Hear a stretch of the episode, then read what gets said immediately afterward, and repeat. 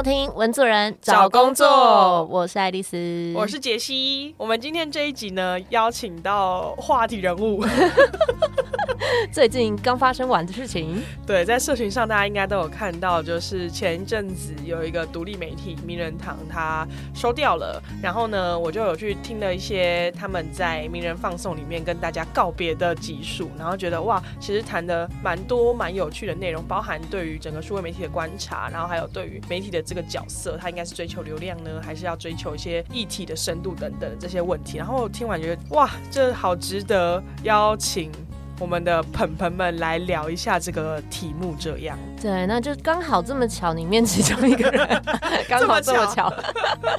是我们认识的人。对，今天就很荣幸可以邀请到 CY 来跟大家分享一下。嗨，大家好，我是 CY。从知道邀请 CY 来的时候，我整个放松到不行，因为我想说，哇，他不只是我们以前在学生电台的时候很可靠的人之外，他现在后来也都还在做就是线上的 podcast 的媒体，我就整个觉得放松到不行。我想他应该很强。今天就有 CY 来访问我们，对，没有来，那我们就听你提问。主是。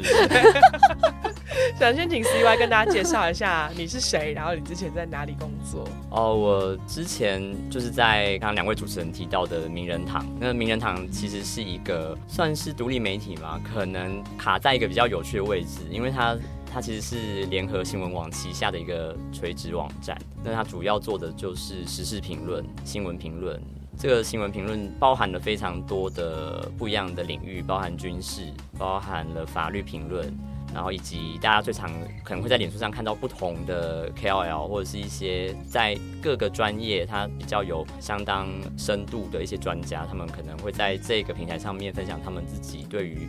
可能最近一些时事议题的一些看法，专业上的看法，然后也包含了影评，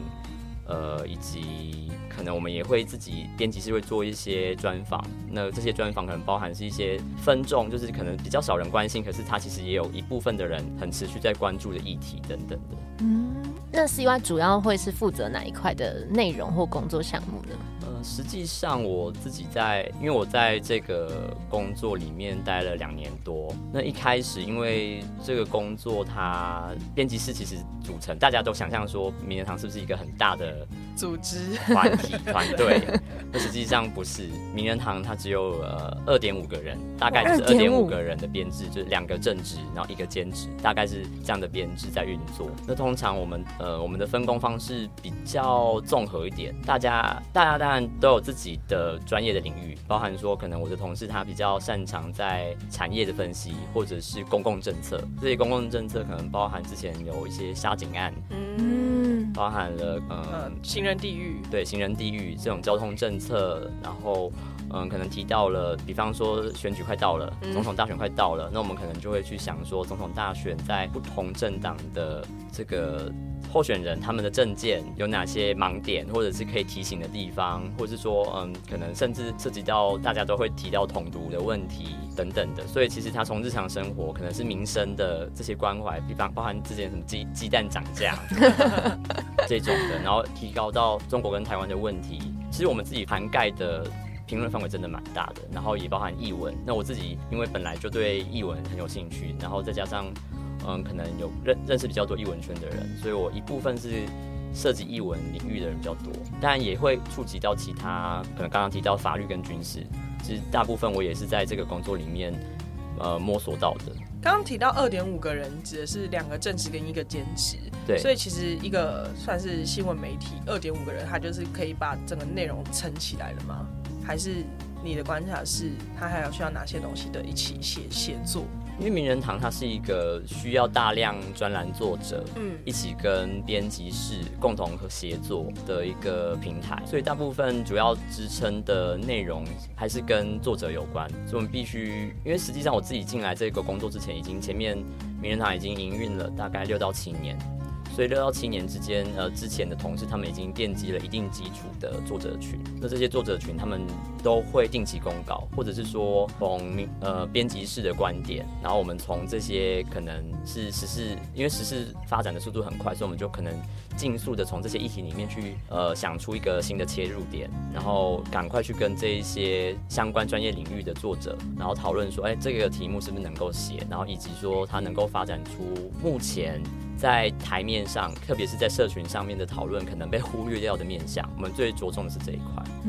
那像这样子一个议题，从编辑跟你们的合作的专栏作家开始讨论到产出，大概要花多少的时间？每一个作家，每一个作者，其实他们在写作的过程当中速度不一，所以我们就必须要先理解说每一个作者他写作速度有多快。哦，就变成说你要很熟这个作者，他往哪个领域是他是最擅长的，要去开发他，嗯，然后同时去跟他协调我们写作的时间，哪一个方向是能够及时的速度够快，因为因为实际上每一篇专栏文章我们都会评估说哪一些是需要及时性的，嗯，那及时性的文章我们就会必须要让它优先先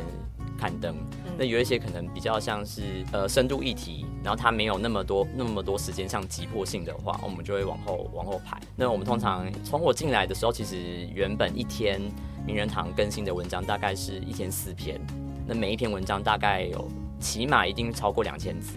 大概所以所以一天所以处理下来大概就已经快要接近一万字的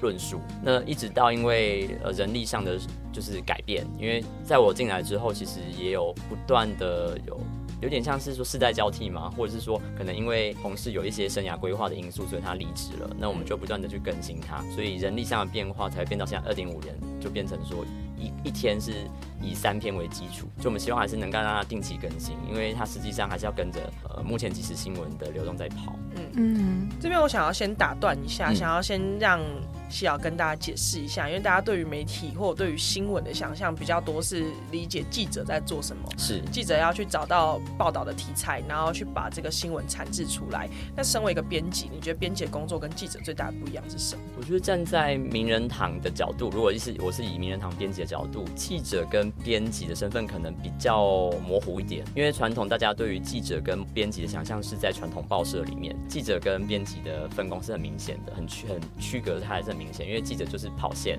然后呢去记录说这一天他发生了哪些事情，然后写完采访报道之后，把文章回传给呃报社，然后再由编辑来统整。来决定开会，决定说哪些文章是要刊登的，哪些是不用的。但是就以名人堂来说，因为名人堂它是一个编制比较小的组织，所以我觉得就以名人堂来说，编辑其实他也兼具了记者的身份。记者他必须采访，必须要跟不同的人打交道。编辑可能他讲打交道的人没有那么多，因为他就是内勤。嗯可是，可是就以名人堂来说，我我也要跟同时跟非常多位作者一起协调，对，所以我其实就是一个对口。那我也要同时处理说哪一篇文章是我现在决策要决定让他刊登的啊，嗯，所以他已经很明显的，就是以我这个职位来说，已经整合了记者跟编辑的工作。因为有时候万一这个作者他可能我们原本预定在明天要截稿，我们明天就要上稿了，但是作者可能来不及，嗯，那我们就要必须当机立。断决定说，编辑要生一篇稿子出来，不然就是会出现空窗期嘛。所以编辑就随时随地都要去去想说，预设先想好说哪一些题目、哪一些文章，它是可以明天就可以上稿，而且不会被作者可能他的稿件时间所影响到的。所以它变成它是一个融全部融合起来的一个职职位。哇，对，全能，对。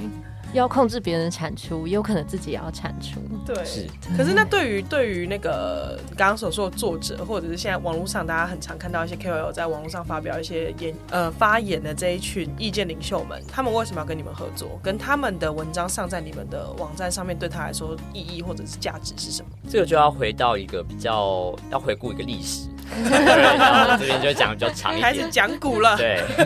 但我不希望让它变讲古了，就是要回到一个脉络，就是大家现在所看到的社群媒体一开始的发展并不是这样。嗯，现在已经变得很成熟，所以大家第一个看新闻的地方可能不是新闻的网站，对，而是社群。你会想要看到你在乎的人他关心什么事情。对，嗯。可是名人堂在创立的时候是大概是二零一三一四年的时候。呃，二零一三一四年其实刚好是太阳花学运，特别是二零一四年是太阳花学运刚好风起云涌的时期，一三一四一四年的三月，嗯，那其实回到现在大概也快要十年了，明年就满十年了。那在那个时候的社群媒体，其实还不像现在这样，嗯，它可能还在一个大家互相聊自己的生活啊。可能是要谈时事议题，也还不在呃社群媒体上面。我们大家很多人还是可能会用呃其他管道去理解那个时候。但是太阳花学运它刚好象征的是很多人就把即时资讯放到社群媒体上让大家关心，所以那个时候刚好是一个社群媒体大爆发的年代。对对，每一个人你只要在上面发表你自己的想法，你就很容易，只要开地球，只要开开公开，然后呢，你的同文层里面可能有一些关键人物，他看到了，他分享了，你随时随地就变成一个。很多人追踪的人，对，没错，那个是十年前。十年之后，你会发现现在每个人都在发表自己的东西，然后然后用就也一样开地球，众生喧哗。对 对，那个时候现在跟以前比相较起来，那个差别最大就是那个时候资讯的传递速度还不像现在更快，已经很快了，可是还不够快。那现在是更快，因为每一个人都要去抢那个，看谁及时先发表自己的意见，然后呢，谁先关注谁先按赞，然后谁先分享，所以所以时间的那个速度要越快。那在二零一四年，因为也就是因为社群媒体还没有到，还没有现在这么发达或成熟，所以名人堂他所扮演的角色就是他用一个商业媒体的视角，因为。联合新闻网它毕竟还是一个商业媒体的运作方式，它必须需要广告，然后再加上那个时候其实公共议题还没有像现在这样的成熟度，所以那个时候的视角其实就是以以当时的环境来说，那个时候其实是需要一个平台会诊不同的领域的人在这个地方对话，嗯，所以大家就会把自己的文章可能刊登到这个平台上面。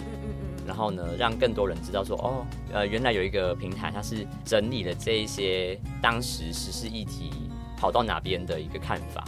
然后呢，大家去怎么去想这个事情？特别是他可能是在那个领域很专业的人，嗯，可是他因为缺乏像社群媒体，因为对社群声量，所以他没有办法把他的话让大家看见。那名人堂刚好就扮演这个角色。有人会觉得说，现在的名人堂里面看到的很多 KOL，其实是从那个地方被培养起来，它是一个相互相互连接的。就是很多人看到哦，名人堂有这个人，所以他去追踪了这个人的脸书，然后开始去追踪说，哦，这个人他的看法是什么是什么。所以它其实是相互影响的。那我觉得那个时候的名人堂是扮演这个角色，嗯，它推动了不同社群的人去理解不同的事情，嗯，就一方面加速这些呃内容的推广，然后二方面其实你们跟作者之间也是一个相互共生的概念。你们依赖他们专业的内容，他们也依赖你们的流量。对，OK。对，另一方面是很多作者他在写作上虽然他有专业能力，可是他在沟通上面并未必那么好。对，他的用 字、他的遣词其实是。都是需要被调教过的，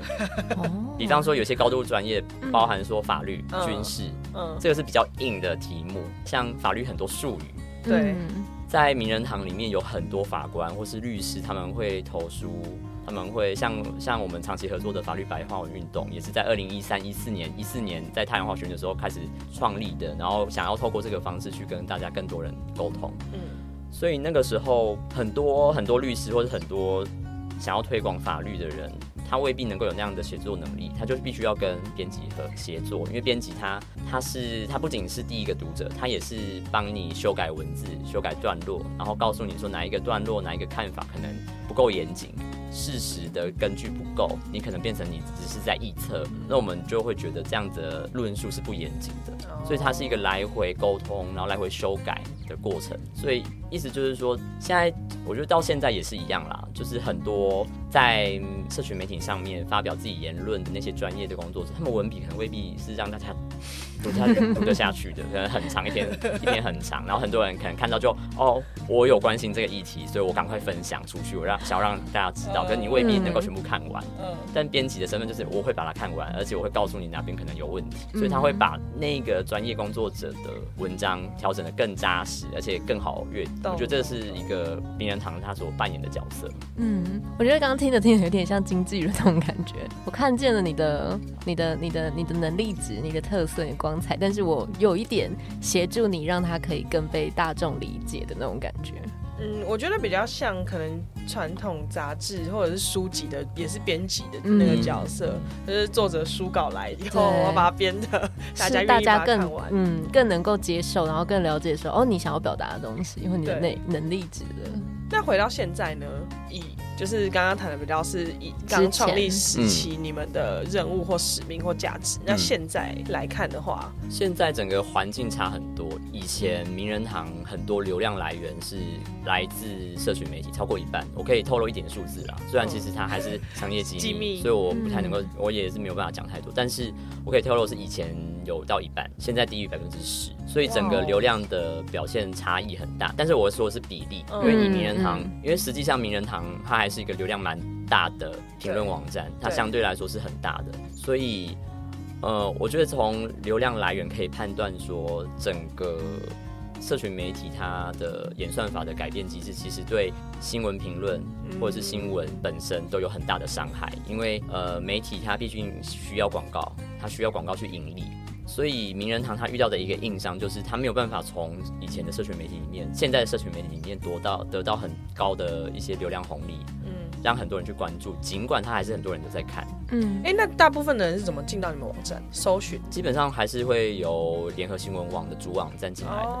因为它会有一些不同的管道、入口管道，然后让这一些呃长期都在观看联合新闻网的读者进到名人堂去看他们关心的东西。那这是最大的比例，还有另外一个比例是搜寻 SEO。嗯嗯。然后嗯，这个 SEO 它关键也在于说。联合报其实很擅长做 SEO，所以你只要打新闻关键字上去，联合报一定会在前三名啊。你如果打到的是正确的关键字，或者说他们想到你应该会打什么样的关键字，联合报在这个部分的演算的机制上面是很优秀的。嗯，演算法的调整对于大家对你们的经营上面影响其实是蛮大的。是，而且另一方面是很多人其实是不太进入到新闻网站看看内容的，他可能就只需要在。脸书上面划一下就好了，对，所以那个流量流失的也很快，因为大家只要哦，我只要看一下，比方现在赖佩霞，她是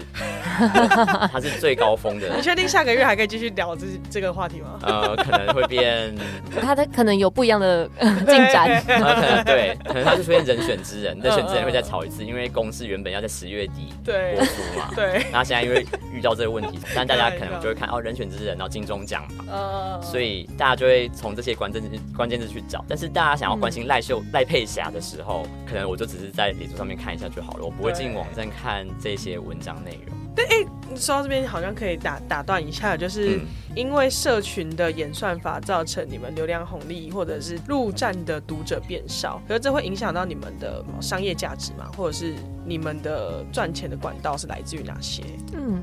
以及我在想，是不是对于合作的人的意愿上，会不会也会受到影响？我觉得名人堂跟哦，因为刚好名人堂跟另外一个我们姐妹的网站叫转角国际，因为我们都是在同一组当中。那我我们一直都认为名人堂跟转角国际都是是在联合报系里面是比较独特的存在，嗯，因为它的用意就不是用来做商业取向。因为刚刚像刚刚呃杰西有讲说，它是一个独立媒体。那有人会，我们有时候会把它定义在我们自己定义啦，就是有点像是在联合报系里面创业。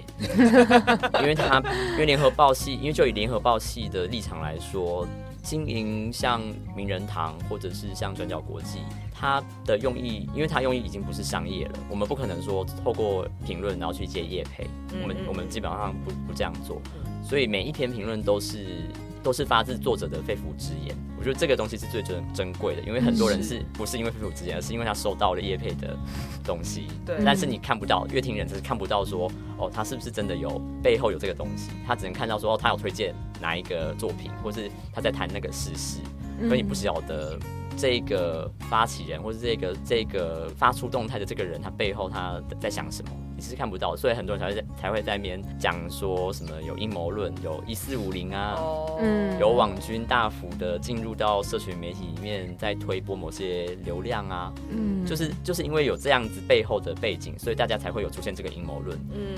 那我必须要说的是，像名人堂或转角国际是完全不受这些东西的影响，所以基本上都是采取编辑式。独立自主的方式去提供这些资讯，是。去提供一些社群媒体没有提供过的内容，然后让大家去看。所以也因为是这个背景，所以名人堂它在营运上面会比较辛苦，因为它本来就不是，它原则来说它是就是比较像是一个品牌，它让很多人知道说哦，原来联合报系它也在关心这些未必是纯商业的东西，未必是为了争取流量的东西。嗯，因为你如果要争取流量，你就只要去写性爱，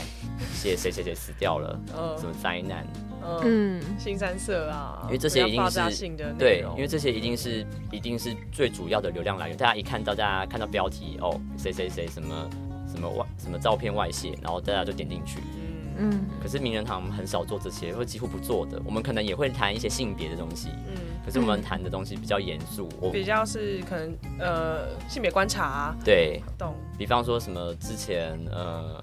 呃很久以前呃陈时中在选台北市长的时候，就有被讲说什么咸猪手嗯，哦这一种的。那嗯当然大家看到陈陈时中咸猪手，然后就点进去了。嗯嗯嗯，可是嗯内容本身不影响到标题怎么下，因为内容是好的，反而因为内容够好，所以我们可以发挥编辑自己的对于这个编标题要怎么下的下想法，因为我们知道读者要什么，有点像是一个钩子，然后把读者吸引进来。那有一些读者他可能没有意料到，哦，他点进来是一篇性别评论，嗯他可能就开始看了，这个是我们要的。哦嗯，理解，可以发挥一些影响力或价值，告诉对他一些他可能原本没有想要想到这个面向，他也许吸收到了。是，嗯但是以媒体来说，因为媒体的盈利的方式，可能不外乎我自己的理解啊，嗯是比较是有三个面向。如果大家有可以补充的话，可以再来帮我补充说明一下。就是一个是就是最大众一定是业配嘛，你这个品品牌的流量养起来之后，就会有一些客户想要在你们的网站上面做内容行销，这是第一大块。那第二大块就是流量养起来之后，会有一些广告的版位，这是所谓联播网的版位，可以拿到一些分润的收入。然后第三种就是你媒体本身品牌够强，所以你这个媒体来去办一些活动，或者你媒体来去办一些有的没的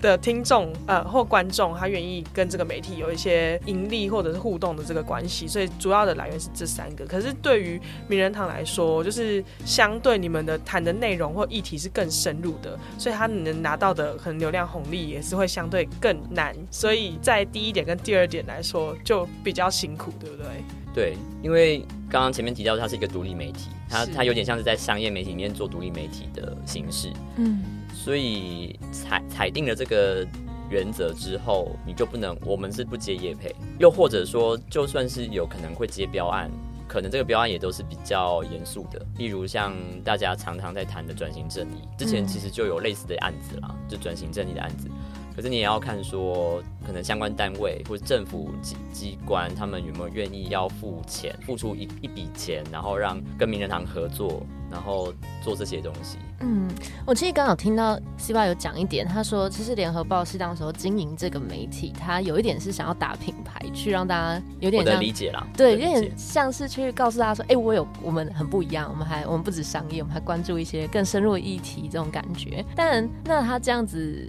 的是用信念撑了这么多年吗？如果以一个经营者的角度，那他他或者说他现在收掉了，那他对他来说，这个的能带给品牌的正面影响力削弱了吗？这部分有一点比较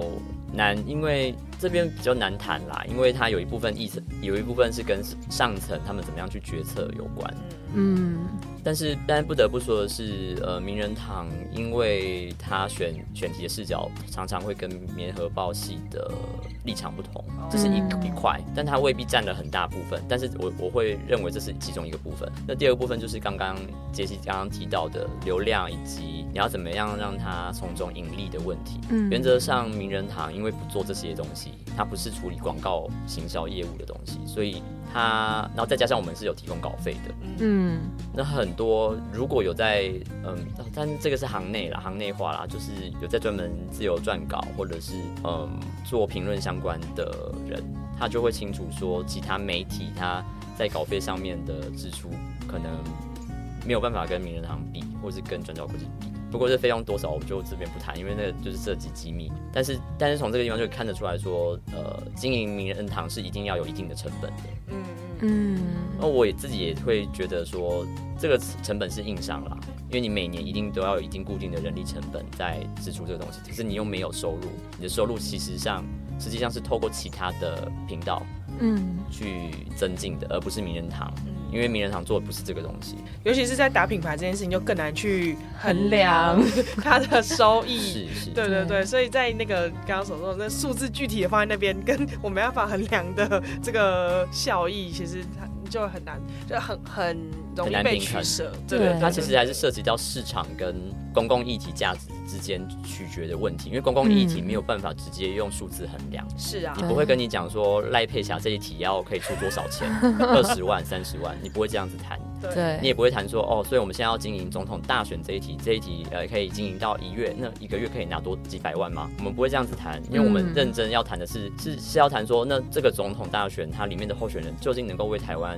的未来带来什么东西？我们不会去用量化、实际量化的东西去谈。但我还是不免会想，因为如果是因为你们的刚刚的渠呃人呃人流的渠道来源可能会是原本的母媒体它的去推播啊等等，那它会不会其实年末还是会排出一个 list？举例你你今年的总共带来的流量是多少？然后跟去年比，然后渐渐的认为说可能这个媒体的价值没这么高了，会有遇到这样子的挑战吗？让编辑可能在我要继续经营深度的议题，还是我要去随着流量改变我的？的的经营方针，这个我可以分享一个数据。嗯。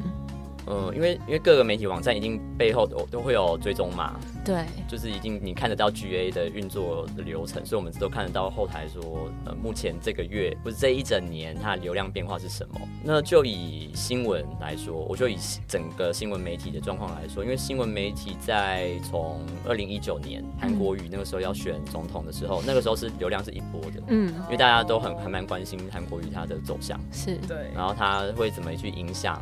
整个总统大选的走向，嗯，所以那一段是高峰。那后来总统大选选完之后，就接下来就是 COVID nineteen，嗯，COVID nineteen 也是一波，因为大家就会很很想要知道说，那目前 COVID nineteen 现在发展怎么样？我什么时候才可以解封？然后什么时候可以不用戴口罩？医疗的议题，或者是说，嗯，注射疫苗，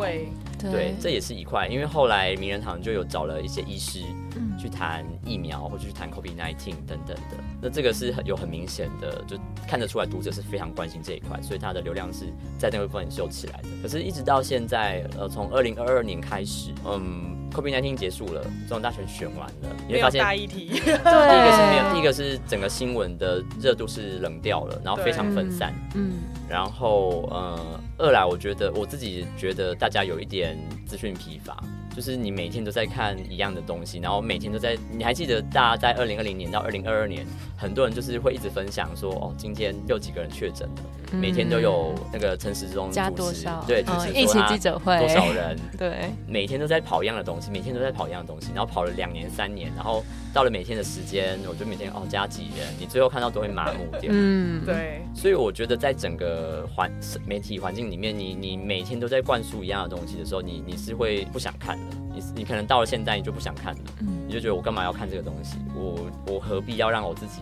的身心灵就是受到这么多资讯的冲击？因为有些东西它晚一点看，并不会影响那么多。我觉得我觉得在就以深度评论来说，这个是有影响的，因为深度深度评论需要的东西是时间，嗯，所以你如果用一种很及时的思考方式去运作深度评论的时候。它所受到的副作用就是，很多人可能看到这一题，哦，你又在谈这一题，那这一题有有又有什么好谈的？然后你我要看你这么多三四千字的长篇大论，很多人是没有耐心，很多人注意就分散掉了。所以在这种环境背景情况下，可能很多人就不会想要在就停留在这个地方，他可能就去做别的事情。跟演算法有关，跟就是有没有热议题有关，然后也跟听众的阅览的习惯、阅读习惯也是非常有关。对，其实现在。尤其是那种短影音开始 这么热门的时候，其实大家的注意力真的是越来越、越来越被分散，跟越来越短。对啊，因为大家可能在社群上面，你看到一篇写了一千五百字，才一千五百字的文章，就觉得哦，它是一个长文。对。然后反而是那种一句话就写完了，然后大家就可以每天发一句这样，然后大家就会流量会越冲越高。对。删料题。对，哦，对啊，就是你可以看得出来，那个整个媒体营运的模式改变了，很明显，在这十年当中，那个营运方式变了，然后再加上即时新闻，你其实即时新闻，你不可能一篇写超过一千字吧？对，第一个记者没有时间，嗯，第二个你可能就是发生了什么事情，然后谁说了什么话，在哪个地方，然后接下来是什么，然后标题就可能随下一个，哎，就上去了，可能五百字就够了。所以你要经真的经营一个深度的东西，就变得我觉得在这个环境里面会变得很困难，因为市场也不见了。对，哇，这感觉真的是独立媒体的存亡之秋。对，但又不免觉得还是要有这样子的声音存在。也会好奇 CY 会如何解读这样子的长文或者是很深度的议题，它在现代环境存在的价值，或它的你们的消失会不会也是一个损失？对于社会来说，我觉得是有两派说法，一派就是会觉得公共议题是不是就没有那个存在的空间，或者说没有那个市场空间，因为大家还是会，大家没有办法去排除掉市场的问题。是，大家会在意说，那受众到底有哪些人？嗯，但另外一派就会觉得，他只是遇到转型的时刻。比方我自己，就是我自己会比较立论是在转型。我觉得每一个媒体在运作的过程当中，它不免会遇到很多科技啊，或者是政治上面的因素，外部因素，很多很多层面，社会的部分。社会的因素，然后包含你没有办法预料的疫情的因素，这些种种加加叠合起来的每个层次，它都可能是一个因素之一。然后这些因素你怎么样去回应到公共评论？怎么样在这个年代里面怎么去做？那我我反而会觉得名人堂名人堂在这个时候收掉，它刚好有一个象征，是也许又是一个转型的时刻。因为刚好三一八已经快要满十年了，对对，所以刚好，因为我自己的想法是，每一个媒体它刚好转型的时刻，刚好也就是可能十年。刚好是一个区间，因为在十年之前，可能那个时候 Facebook 也还没有崛起，可能才刚起来而已。嗯，可是如今已经过了十年，但大家还卡在 Facebook，那可能表示说未来的那个媒体它只是还没有崛起到能够让一大部分人在移动到那个地方去。因为比方在这一两年，大家都在谈 AI，因为 AI 已经发展成熟了，所以大家都会习惯去用 ChatGPT，然后去用那个东西去辅助自己的工作。可是，在可是其实 ChatGPT 这个东西，其实在我写论文的时候，我可能三三四年前就已经。在讨论的，可那个时候还没那么成熟。可这两年，因为中文化的东西已经越来越好了，所以整个媒体就开始往那个地方去。所以我觉得那个是一个很明确的，就是整个科技环境的变化，它会影响整个媒体运作要怎么样导向那个地方去。站在你的观察，你会觉得媒体未来十年它的趋势或它的形式有可能会变成什么样子吗？这题很大，很大，但好好奇哦。对你你的观察来说的话，尤其是公共评论的这种这种媒体，嗯，它未来十年的样貌会是什么？其实我我在工作，在从事这个工作的时候，有跟同同事开玩笑说：“哎，我们要不要做抖音？我们要不要走 reels？我们要走短影音？” 哎，真的有，现在很多短影音都在谈公共公共议题，议题对啊。哦，没有注意到，可他能谈得深吗？要怎么谈？谈不深，但是他蛮吸眼球。还是他只是点亮一个哦，让你注意到？其实是。其实没有真的到，那你真的可以听得到他在讲什么的程度。比较就还是，我觉得我自己看到的是比较还是即时新闻的呈现方式啦，就是这一整一整周世界发生了哪些大事，嗯，然后呃一个新闻就用三到五秒的时间带过，有点像是书目，有点像目录。你你在如果你有兴趣，你可能会自己去查，但可能大部分人可能没有再去查。有可能，可是至少他知道，嗯嗯。但我不知道你们的观察会是什么。我们那时候就有讨论说要不要用嘛，然后但是会觉得有一个困难点就是怎么样导流。嗯，因为一个短影音它最多就是十秒钟、十五秒、二十秒、三十秒，最多好三十秒，三十秒三十秒够长了。那你怎么样花二十秒，只花二十秒的长度，然后呢让观众注意到这个东西，嗯，然后并且让他导到你想要让他去的地方。这是最困难，因为很多可能很多观众他可能划了，哎，看到哎哦有这一题哦，但是划过去他就忘了，因为他也不是很关心。有时候这种会被喂坏，因为像我有时候看到一些这种就是很快速跟我讲的哦这三个议题，然后最近很夯，嗯，有很多影音媒体也做这种事嘛，然后你真的就很像一个谈资，很像一个毒药，就是你会觉得哦我今天快速的吸收到这五个议题，你今天去上班的时候，任何人只要讲一个关键字，你都可以说上两句，就是哦我知道这件事。对，这就是社群媒体的核心价值嘛。对，让你去介入哦，你好像知道这些事情，对，可实际上实际上你知道不深，对，你就知道冰山那一角而已。然后每一个人都只只有那一角，真的，然后还是可以讨论，然后但没有什么深度或真正是导正视听或什么，其实没有什么那种。可是我觉得对于乐听人来说，你要让他知道整个冰山，对我我的负担也是非常大的，因为我不用每个议题都知道整个冰山呐。对对对啊，就是嗯，我我人生已经这么忙了，这样子。但对啊，所以我觉得对于对于乐听人来说，或对于媒体的价值，对于媒体的内容来说，嗯，在不同的角色上面，其实他大大家需要的那个内容其实也是不一样的。对，所以就变成他非常的分众。分众，然后非常的零散，是，所以这就是为什么名人堂他在经营到后期，他做了非常多分众的领域。就我刚刚提到包含法律，因为法关心法律的人就是关心法律的分众。关心军事的人，他为他不会跟法律的人重合，可是他关心军事，就是军事会有一批人是特别会在意去看，嗯，然后关心译文的人，他可能关心电影，他关心呃出了什么书、什么书评，然后关心哪些社人文社科的议题，那这一批人他也会去看，对，所以每一个小块的分众领域，他被拍得非常非常非常的散，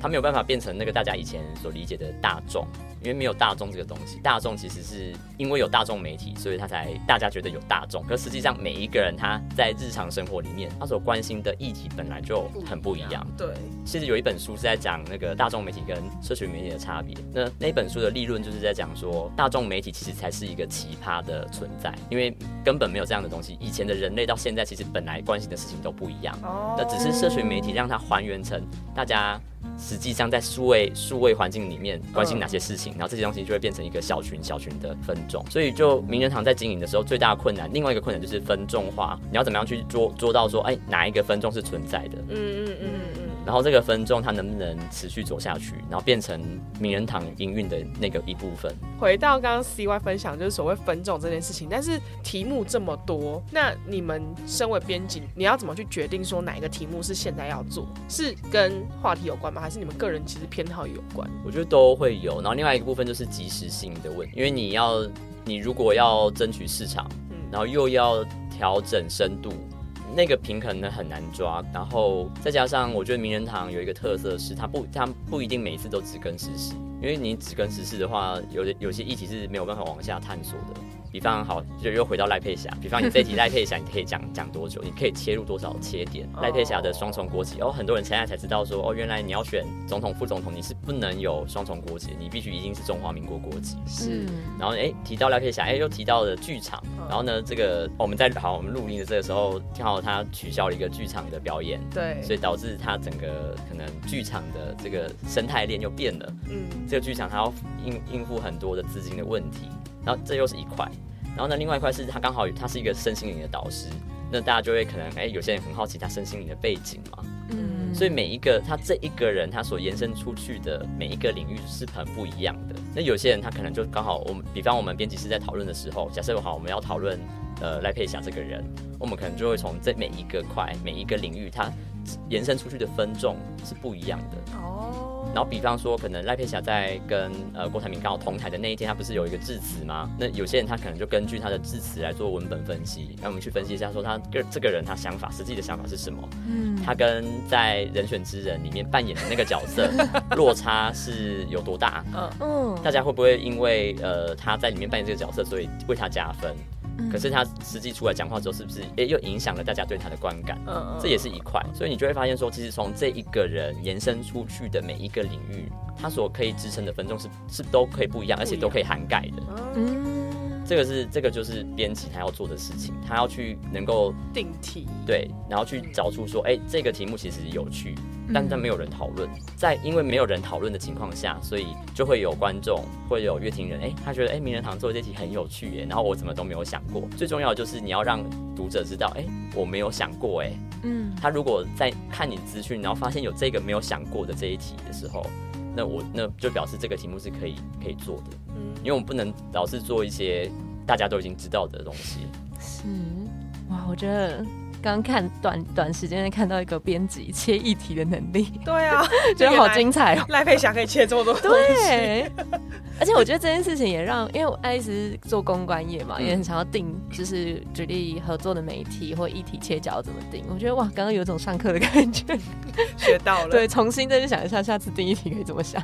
可是像刚刚那个是 C Y 有讲到说，哦，原来这一题是我没有想到，可是也是也也可能表示说这个题目他以前没有关心过，或者。可是这本来就不是他会想要关心的面向，那你们怎么去取舍那个所谓流量跟这个媒体价值？市场或是流量的话，有的时候你没有办法，你很难直接用数据评估。这是我自己工作的时候，以前可能以前可能会有，就我刚开始做这个工作的时候，会有一点挣扎，就是讲说，因为刚刚前面我提到说，那如果只考量流量的话，有些题目做不深，会没办法持续经营，所以。有些题目你必须要长期耕耘，就是它要让它变成是一个常态性的讨论，你不能只是因为就是只考量流量就就就没了。这样其实很可惜。那这也是做公共评论比较挣扎的地方，因为有些题目其实可以一直长期的做下去，它可能可以做个五年、六年、七年，它都还是可以继续做。嗯，但你但是因为你你只是顾及到了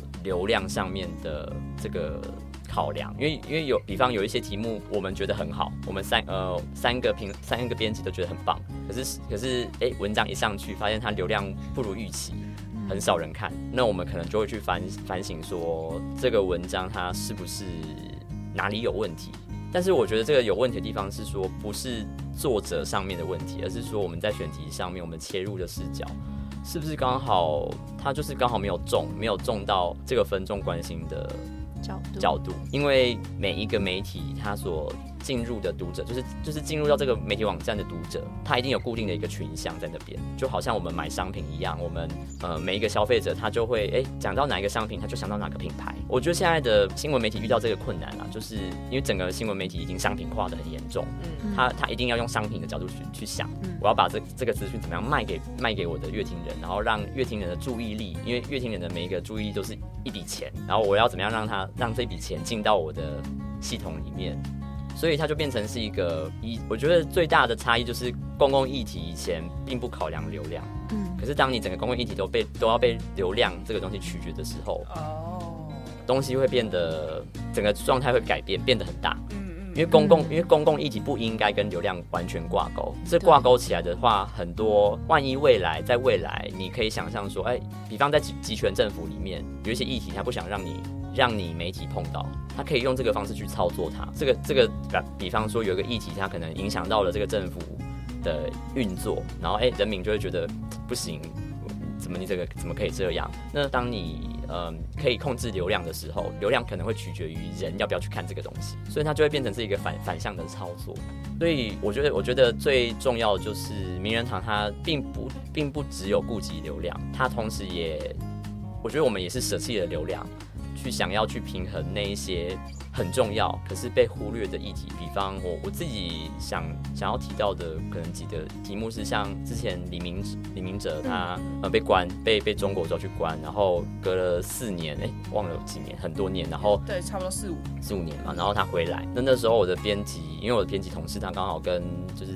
李明哲算是认识的，所以他们人就赶快去做了专访。那其实这一题在那个时候还没有那么多人做，或者说只有外媒在做而已，因为外媒可能很关心中国跟台湾的关系，是，嗯，所以呃像这样子的题目，可能他比较敏感，可是他可是他也认为我们也认为很重要，然后也包含像是之前呃在美国有发生一个南加州枪击案。嗯嗯，然后它的原因是因为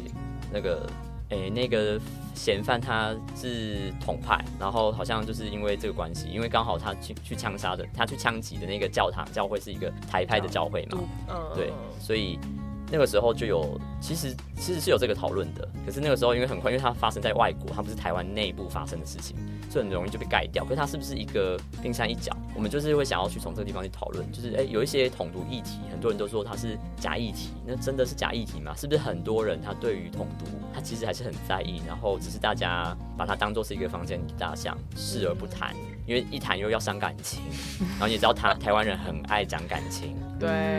人所以前留一线，所以，所以对，所以就是我们就是会往这个地方去想，然后去发展出，哎，可能以前很多人没有谈到的。然后，比方像军事面，军事面我们自己之前之前就自己发起了一个专题，就是去谈说，因为刚好裴洛西那个时候来台湾，然后就又出现台海危机嘛，嗯所以很多人就很担心是不是台中国要打过来了。那我们就去找了很多呃国防专家去评估说，那真的会打过来吗？然后呃以及什么时候会打过来，台湾应该要做好什么准备？然后还包含说，习近平进入第三任期之后，他对于台湾整个呃两岸的局势发展可能会有什么变化？就是这个东西是我们可能要抢先去做，然后要做出一个跟别人不一样的东西。那有创造出什么比较独特的影响力吗？从你的经验来看的话你，说影响吗？对啊，影响可能，我觉得可能有正负两方，因为因为像名人堂的读者很多很多人是反应很激烈的，就是很很微妙啦，就刚好因为它是 UDN 旗下的媒体，所以哦，会看 UDN 媒体的读者群像就是可能特定有一批。那这一批人，他看到名人堂，可能哎、他每次就发现名人堂每次提的观点都跟联合报、联合报的新闻网的这个观点不同，他可能就会有意见。那他意见就会放在因为每我们每篇文章下面都会有脸书的那个相入的留言，留言你就会看到那个留言非常的恐怖，有些留言是真的很恐怖，就是恐怖到让我觉得有一种人身威，就是会涉及人身威胁，好像要杀你。全家的感觉。对对对，就是很也很常看到这种言论。那嗯我觉得一开始进入到编辑工作，很容易看到这种言论，一开始可能会很在意，可是后来久了就也不是麻痹，而是说不能够太在意这些东西，因为它就是一个，它也许是一个假讯息的来源，因为你点进去那个账号，哎、两个好友。两个朋友哦然后哎、然后可能五个，然后可能哎、什么都没有共通的，或者是说这共同好友都是同一个账号，出自同一个账号，嗯所以就表示它可能也是一个攻击来源，资讯的供给来源，然后他往这边供，所以从这个地方也可以发现说，哎、其实名人堂它影响力是有的，嗯不然他不会让那么多可能是假账号的资讯来源从这边跑过来。那另一方面是有一些不是流量的考量，而是而是一个比较直性上面的，比方哪一些人物他看到这个文章，他改变了他的政策影响。因为我常常会收到一些作者的回馈，那他就会跟我讲说，呃，哪一个政府部门的人，因为他很关心那个公共舆论。所以他就有看到名人堂的哪一篇文章，哦，然后他有来关切，这样，这个是很常见的，就是以名人堂音乐来说是很常见的。嗯然后又包含说，可能呃，我们的我们家的哪一个作者写了哪一个运动政策的评论，被某个教授看到，那有些教授他就可能会牵线，然后来问我们说，那怎么样研究到这个作者？所以它是内部是有影响力，这个影响力并不是说。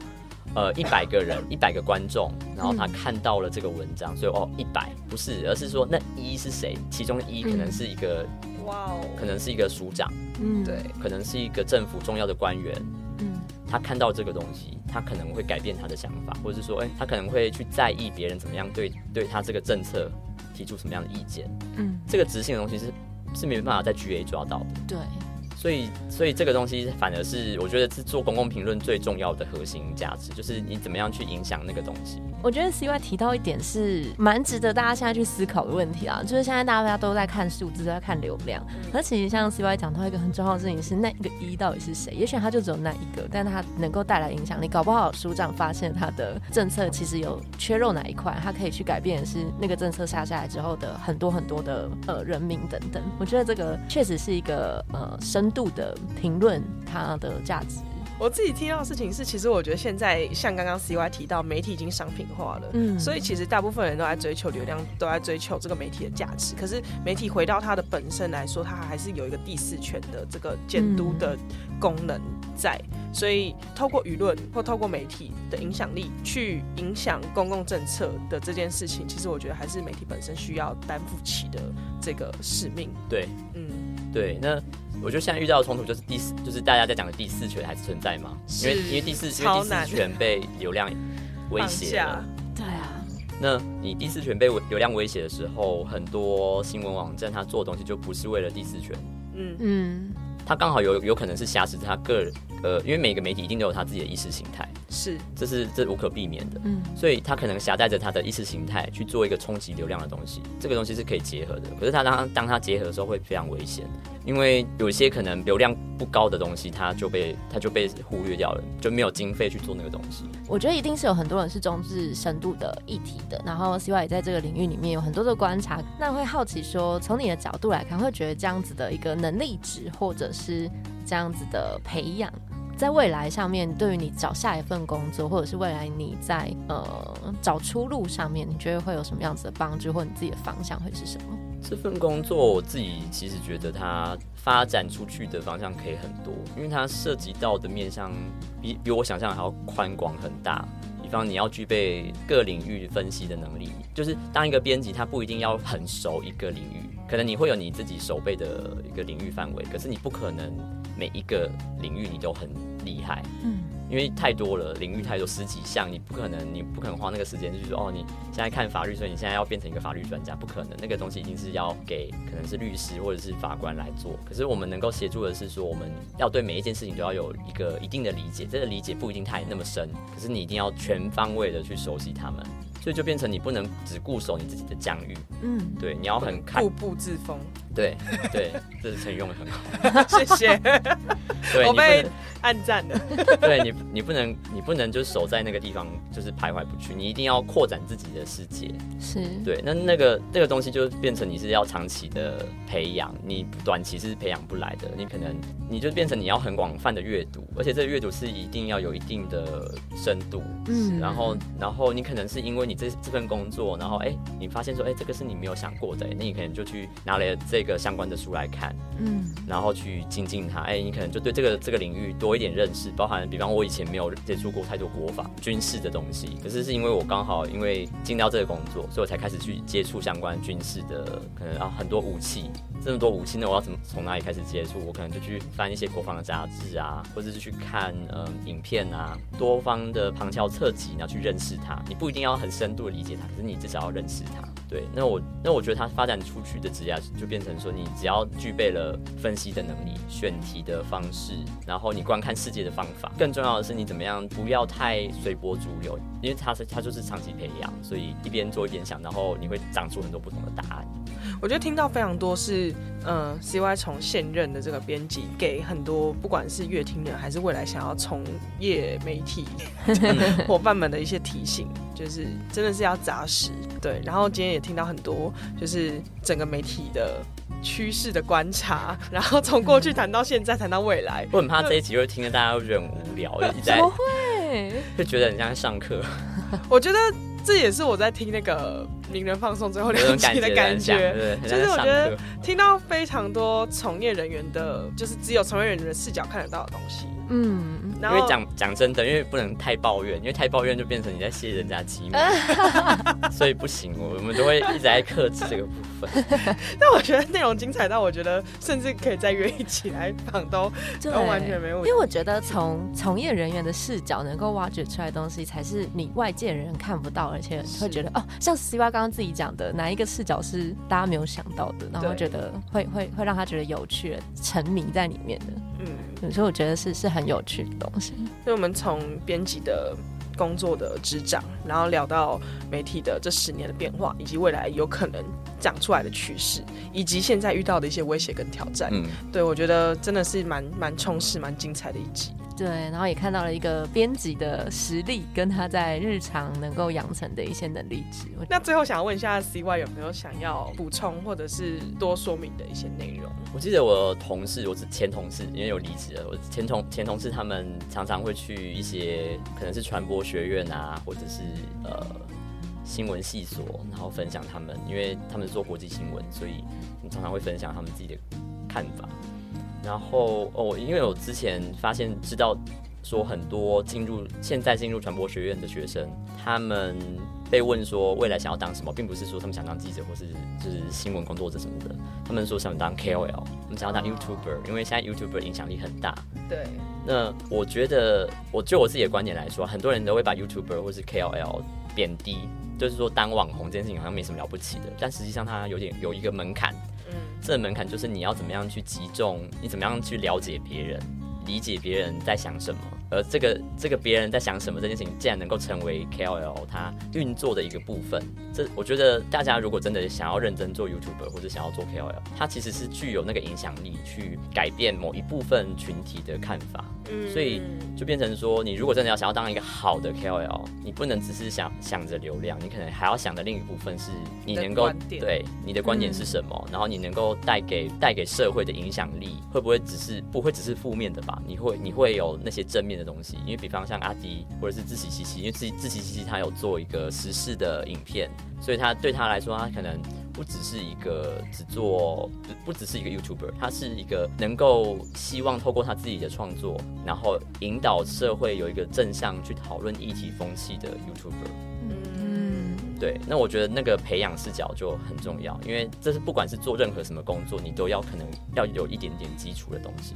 其实我觉得也是一个非常重要的提醒，就是当我们在看媒体的时候，其实流量也是一件很重要的事情，影响力也是很重要的事情。但是这个流量跟影响力，它的背后是不是一个呃开放的正的对正向的、开放的讨论的空间？就是这件事情也是非常非常重要的。嗯，我最后提一个好了，最后最后一个，我之前很久很久之前看了一个公司，他们委托一个导演拍一个纪录片，然后这个纪录片是在讲，嗯，台湾的 YouTuber 的一些心病，就是内心的状况，他的留言。我看，呃，叫叫做听寂寞在唱歌吧，我记得就是一个一个这样的对。然后他记录里面有一个之前很重要的一个 YouTuber 叫小玉，嗯，然后小玉他大家在那个 YouTuber 上面看到的那个小玉是就是很哗众取宠嘛，都在做一些很违反道德的事情。但是但是你在那个纪录片里面就会看到一个另外一个不一样的小玉，因为你就会在里面看到说他怎么样要把他的那个外在人设形塑成观众所期待的那样的东西，可是他本人好像并不是这样，他只是在表演给嗯他期待的那个就是读者所期待的那个他，所以我觉得觉得看那个影片，看那个纪录片会会有一个收获，就是你会看到一个，其实他就是跟我们一样，是都是一般人。可是当他踏上了成为 YouTuber，成为一个有社群影响力的人的时候，他很容易就是会在那个世界里面就迷失掉了。嗯，因为他他是靠这个在过活。嗯，然后他靠这个过活的时候，他就会变成刚刚前面提到的，他流量带流量。可是然后他他他做的事情也越做越疯，越疯。嗯，越来越超出他原本理解的范围里面，然后最后结果就去做的做一个 deepfake，然后被抓了，自己爆掉。对对。所以他他刚好是一个，我觉得是一个很血淋淋的例子，就是告诉所有每一个，如果你呃就进入传播学院，然后你想要做这样子工作的人，也许你进入到媒体圈，你也许是一个是一个新的，我觉得因为每一个职职位，他告诉你就是一个新的体验，是，所以他也许会变成你的养分，就是假假设你真的未未来的目标是成为一个 YouTuber，那那个工作经验就会变成是很重要的一环。我觉得也会回扣到 C Y 有提到说，不要被流量绑架了，还是要知道自己一开始的初初心是什么，你要讲的到底是什么。嗯，好，今天非常感谢 C Y 的分享，因为我觉得这个内容真的是谈的蛮深的。对。然后，如果大家在过程当中觉得确实跟我们其他集比可能会有一点小沉闷，但是我觉得那个内容的深度跟其他集来说，真的还蛮不一样的。对，而且是谈到一个我们过去可能也没有这么深入去挖掘的一个面向。但就期待大家可以更对于媒体从业者、编辑等等的，可以有更多 respect。就是，他真的是不容易。对，因为大家很爱讲小时不读书，长大当记者。没错，实际上当记者或当编辑都会要读很多书，才这样做，很辛苦。对，也是让大家更知道说，从业媒体从业人员到底有多少不同的面向。对，就不只是大家单一想象的只有记者这样，其实是中间里面有非常多的分工跟那个权衡互相。写作的部分，嗯嗯，今天非常谢谢 CY 来跟我们分享，谢谢两位，感谢。那我们文字文找工作就下回见，拜拜。拜。